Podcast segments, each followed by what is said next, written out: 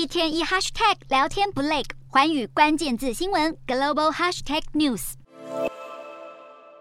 皱脸男一起拍照，直击鼻青脸肿的红猪，崖上的波妞也蹦进了真实世界。十一月吉普力公园即将开园，只是让哈日族心痒难耐的原因之一，还有日元汇率喋喋不休。十二号，日元突破一百四十六对一美元的关卡，甚至一度来到一百四十六点三九，贬出二十四年来新低。而今年以来，日元汇率更是没有最低，只有更低。三月失守一百二十元大关就回不去了，而九月失守一百四十元关口后，让日本央行日银也坐不住了。九月二十二号一度投入约两百亿美元来稳市，却还是挡不住日元。颓势，并且在十月十一号贬破让日银出手的一百四十五点七零元价位。然而，就在同一天，英国金融时报报道，深陷支持度危机的日本首相岸田却表示，没想过要让日银总裁黑田东彦提前卸任，还重申大规模的货币宽松有其必要性。不过，南韩央行韩银也同样掏卡冒雷修。十二号，韩银宣布一口气升息两码，使得南韩基准利率重回百分之三的水准，是二零一二年以来首见。